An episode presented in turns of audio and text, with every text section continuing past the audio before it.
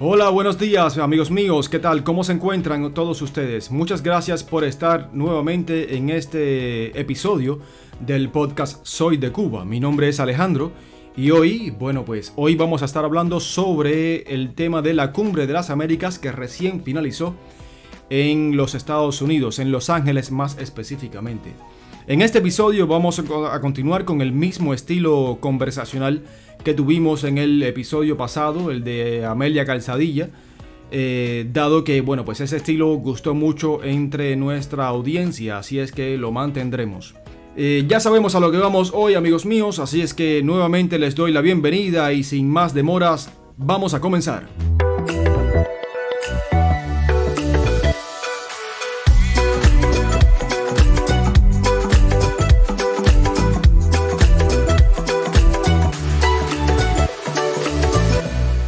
Pues sí, la cumbre de las Américas. Eh, ese es un tema bastante interesante a tratar sobre con respecto a Cuba. Porque en un inicio hay que decir que Cuba no es parte de la Organización de Estados Americanos, no está dentro de este organismo. La Cumbre de las Américas, si bien no está organizada por la OEA, sí engloba a todos los estados de América Latina, o sea, de América. Así es que básicamente están todos los estados de la OEA. ¿Qué pasa? Hay un detalle curioso. Cuba ha sido invitada en las últimas tres cumbres. La primera de ellas fue, si no me falla la memoria en estos momentos, no estoy mirando ningún papel, fue en el año 2015 en Panamá. Allí fue la primera vez que fue invitada a Cuba a propósito del deshielo entre las relaciones Estados Unidos-Cuba y realmente lo que ocurrió fue de un desagradable inmenso. ¿Por qué razón les digo así? Pues porque quizás, como ustedes puedan saber, y si no lo saben, pues ya se los digo, eh, paralelamente a la cumbre de las Américas, que es la cumbre de los presidentes, también se realiza lo que se conoce como la cumbre de los pueblos, que básicamente no es otra cosa que las sociedades civiles de los distintos países del continente pues se reúnen paralelamente, algunos eh, designados dirigentes se reúnen paralelamente y allí empiezan ellos a debatir sobre los elementos que deben ser puestos frente a los presidentes para que ellos se pronuncien en el comunicado o acuerdo final al que se llegue en la cumbre, pues ellos hablen y se manifiesten sobre estos elementos que a las sociedades civiles les interesa. ¿Qué pasa? Que con el tema Cuba específicamente, la sociedad civil tiene, como todo en Cuba, que eso vaya sorpresa, eh, una dicotomía. Está la sociedad civil de la dictadura, la que la dictadura proclama por los cuatro vientos diciendo que esta es la sociedad cubana que bla bla bla bla bla bla bla. Y está la verdadera sociedad civil que no es solamente la que la, dictadura cubana reconoce. Digo no solamente porque también esa, la de la dictadura, está dentro de la sociedad civil.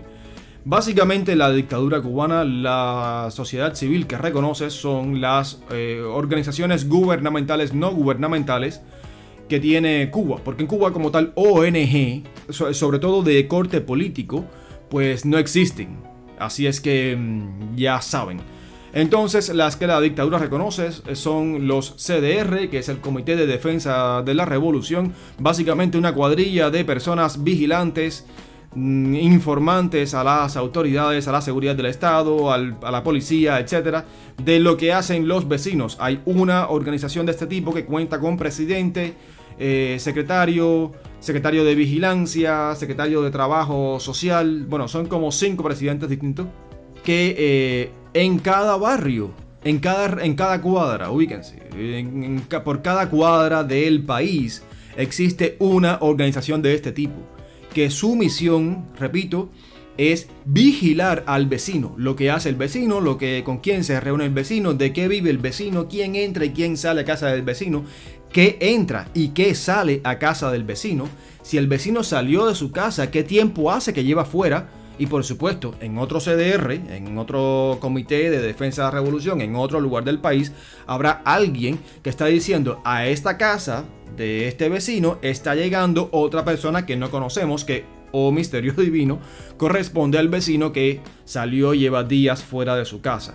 O sea, ese nivel de vigilancia interna tiene Cuba y se hace a través de los CDR o Comité de Defensa de la Revolución que además están dirigidos por un espía, uno de los agentes de la inteligencia cubana que fueron capturados en la red Avispa en los Estados Unidos a raíz del problema con el niño Elian González. Estuvieron presos muchísimos años hasta que por fin, a raíz también del de el deshielo en las relaciones Estados Unidos-Cuba, eh, pues fueron devueltos a Cuba. Y, y, en estos momentos son héroes. Estamos hablando de cinco personas. Bueno, pues uno de ellos, Gerardo Hernández, pues es el presidente, el director, el jefe, el mandamás del Comité de Defensa de la Revolución.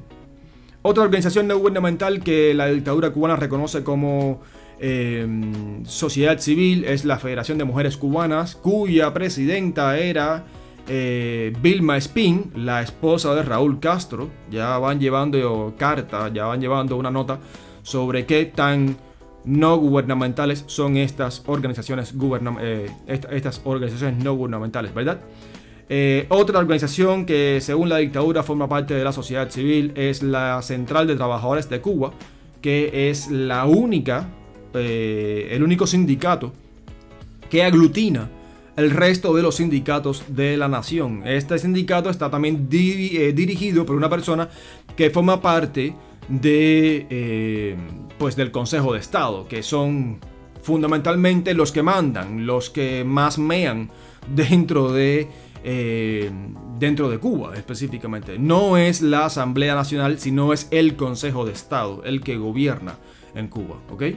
Entonces, eh, solamente no son invitados estas partes de la sociedad civil cubana a la cumbre de los pueblos, sino que además están siendo invitados históricamente, o sea, desde, desde que fue invitada a Cuba la primera vez en el 2015, pues también los miembros de la sociedad civil que no son reconocidos por Cuba. Específicamente estamos hablando de periodistas independientes, estamos hablando de disidentes o personas que están frontalmente en contra de la dictadura. Y estas personas, por supuesto, son incómodas.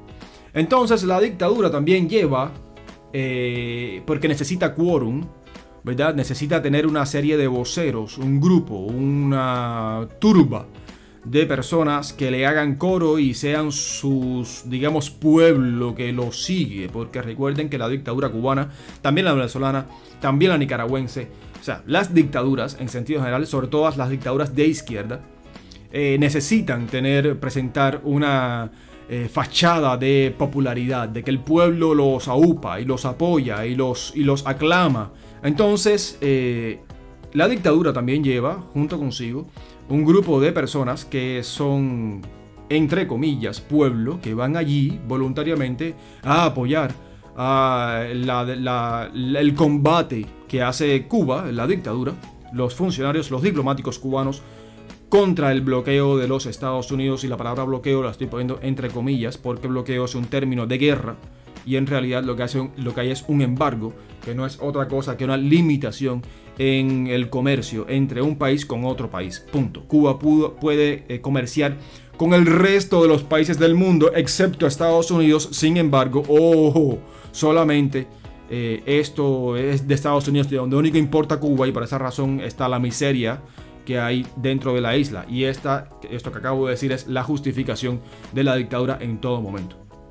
Bueno, pues resulta que en Panamá llegó una señora de mirada eh, desconcertante, de ojos muy abiertos, muy gritona, como todos los acólitos de la dictadura cubana, que afuera de donde estaba haciendo la reunión, pues estaba gritando parte de una chusma enorme. Y esta señora, esta joven en su momento, hoy sigue siendo joven, pero ya no tan joven, eh, es de apellido Morfa. Esta muchacha es de Cienfuegos y en Cienfuegos ella era miembro de la Unión de Jóvenes Comunistas. La Unión de Jóvenes Comunistas es la cantera al Partido Comunista de Cuba. Pero no es que ser miembro de eh, la UJC sea suficiente, es que ella era parte de la directiva de la UJC. Tan es así que luego de eso es ascendida al Consejo de Estado, a diputada, llega, llega esta, esta señora, y luego en estos momentos es promovida a primera secretaria del Partido Comunista de Cuba en la provincia de Matanzas, que económicamente es la provincia, la segunda provincia de más importancia en la isla después de la capital, La Habana. Así es que, y esta señora, psicóloga, estudió ella psicología, o al menos así se identificó ella en su momento en Panamá, eh, dijo que había ahorrado de su salario, un chiste muy mal contado porque el salario en Cuba es de solamente 20 dólares mensuales, había ahorrado de su salario para entonces pagarse su pasaje a Panamá y hospedarse en un hotel en Panamá y estar aquí una semana completa para poder ir a los eventos de la Cumbre de los Pueblos, gritar a, favor de la, revolución cubana, léase, entiéndase, dictadura cubana, y en contra de los gusanos pagados por la CIA y la mafia de Miami, o sea, los miembros de la sociedad civil que no están reconocidos por la dictadura cubana, en las afueras de, eh, lugar del teatro, el centro de conversiones, donde se estaba haciendo esta reunión. Eso es un chiste muy mal contado el de ella, porque imagínense ustedes, pagar un pasaje en Copa Airlines es aproximadamente cuánto, 400 dólares si está barato, entre La Habana y Panamá y de vuelta. Y luego pagarse un hotel. ¿Cuánto cuesta un hotel en la ciudad de Panamá? Según lo que he estado viendo en sitios como kayak.com o otros sitios de turismo o de reserva de hoteles, booking.com también, pues un hotel en la ciudad de Panamá se encuentra, oscila entre los 50 dólares al día. Así que por una semana, 5 por 7, 35, 350 dólares. Más la comida. Esta señorita tuvo que haber desembolsado mil dólares como mínimo para poder venir a la ciudad de Panamá durante una semana y poder participar de la cumbre de los pueblos y poder dar gritos como una loca porque tenía cara de desquiciada esta muchacha. Mil dólares a 20 dólares al mes, suponiendo que no los gastes cuántos meses tiene que reunir ella todo su salario como psicóloga. Así que eso es una gran, enorme mentira. Fue, perdón, una gran y enorme mentira. Pero bueno, así ocurre. Así ha pasado el tiempo y bueno, pues en esta cumbre de las Américas que se realizó en Los Ángeles, pues eh, Cuba simplemente no fue invitada. La dictadura cubana ya se había enterado con antelación de las intenciones de Estados Unidos de no invitar a Cuba, de no invitar a Venezuela y de no invitar a Nicaragua por la única razón de que ninguno de estos tres países, los tres dictaduras, protegían, cuidaban, respetaban, prestaban atención, se enteraban de lo que era la palabra democracia en sus países. Así es que estas personas, además de ser antidemocráticos todo lo posible, también son eh, gobiernos, también son sistemas políticos que violan consistentemente los derechos humanos de sus respectivas poblaciones. Por esta única y exclusiva razón, el gobierno de los Estados Unidos dijo, no van a ser invitados. Y punto. Esto llevó a como, trajo como consecuencia de que eh, enseguida se armó un cacareo enorme desde Cuba echaron garra a esa eh, justificación victimista que siempre usan ellos, siempre son los pobres víctimas eh, inocentes angelitos sobre la tierra, que entonces son siempre eh, pues avasallados o intentan ser avasallados y eliminados y destruidos por el genocida y criminal imperialismo norteamericano. Ese es su discurso, siempre. Lo cierto es que no son así, o sea, no son los angelitos que se pintan, tampoco son la maravilla de la democracia que se pintan, tampoco son el paradigma de defensa de los pueblos como ellos se pintan, sino que son una dictadura pura y dura, brutal, que tienen estos países y que sufren estos países como, como el mío, como Cuba. Bueno, pues eh, empezaron en su cacareo, en su llantén, en su, en su plan de victimista y a protestar y a decir de que la cumbre de las Américas está hablando de las Américas, así que debería pues incluir a todos los países. Estados Unidos se mantuvo en sus treces y dijo, ney ney, no van a ningún lado y punto. Entonces, ¿qué hicieron ellos? Específicamente Cuba llamó a, convocó a una reunión inmediata y extraordinaria del ALBA. El ALBA es el eh, tratado de, libre comercio, por decirlo de alguna manera, el tratado de comercio entre los pueblos. No son muchos los países que forman parte del ALBA, son 8 o 9, si no me falla la memoria. Y eh, bueno, pues allá fueron estos países y exigieron que eh, Cuba debería ser incluida, igual que Venezuela, igual que Nicaragua, en esta cumbre de las Américas. El dictador Manuel Ortega dijo que no, que él no, que él no iba a ir a ningún lado y punto, que él no, no le interesaba asistir a esta cumbre. Así es que uno menos. Pero entonces México, que tiene negocios con Cuba muy directamente, apelando a su neutralidad política de toda la vida y de buen vecino, y este presidente mexicano, que forma parte del grupo de Sao Paulo, pues dijo, si yo no, o sea, si no invitan a Cuba, si no invitan a Nicaragua, si no invitan a, a, a Venezuela, pues simplemente yo no voy, mando a mi canciller. En ese mismo sentido se pronunció Bolivia, y así también se sumó a esta misma variante, pues la presidenta de Honduras, pues también dijo, no voy si no invitas a Cuba, si no invitas a Venezuela, si no invitas a Nicaragua. Bueno, a Cuba, para no hacerles muy larga la historia, ya se le pasó un poco esa berreta, asimilaron de que no iban a ser invitados y entonces se apareció el dictador Miguel Mario Díaz Canel Bermúdez con un tweet de un hilo de tres tweets que decía en el último de que bajo ningún concepto iré a la cumbre. Hombre, que no quieres ir porque no quieres, no, no vas a ir porque no te invitaron.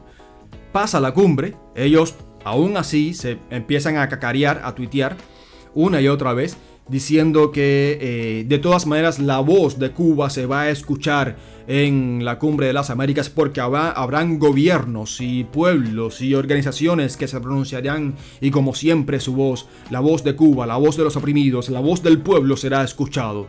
Bueno, pues una de esas eh, voces era una señora de mm, eh, procedencia panameña, vocera del grupo de gobernabilidad de la cumbre de los pueblos, de la cumbre de las sociedades civiles, ya les dije, la paralela que se realiza y que recoge los requisitos y recoge las pretensiones y los problemas que los presidentes deben tratar y sobre los que se, tienen, se deben pronunciar.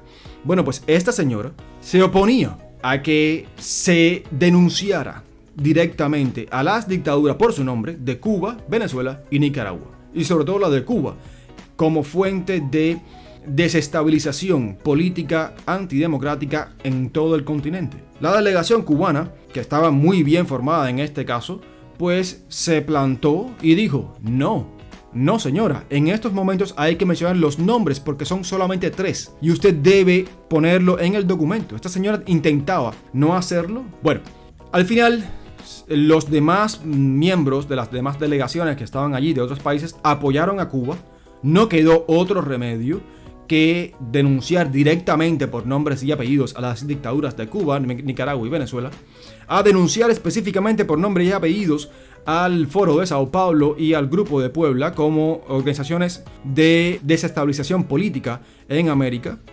Y esta señora, que renunció a ser la vocera de esta comisión, pues fue y le dio una entrevista al periódico Granma. Ojo, periódico porque así es como se le conoce, pero no es un periódico, en realidad es el órgano oficial del Partido Comunista de Cuba, o sea, es el medio de comunicación oficial que tiene el Partido Comunista de Cuba para transmitir sus mensajes y la información oficial del partido para el resto de sus eh, miembros. Pues esta señora salió, renunció, no pudo tapar a las dictaduras del continente. Ahora bien, ¿por qué razón esta señora es tan interesante el asunto y por qué razón me refiero a ella?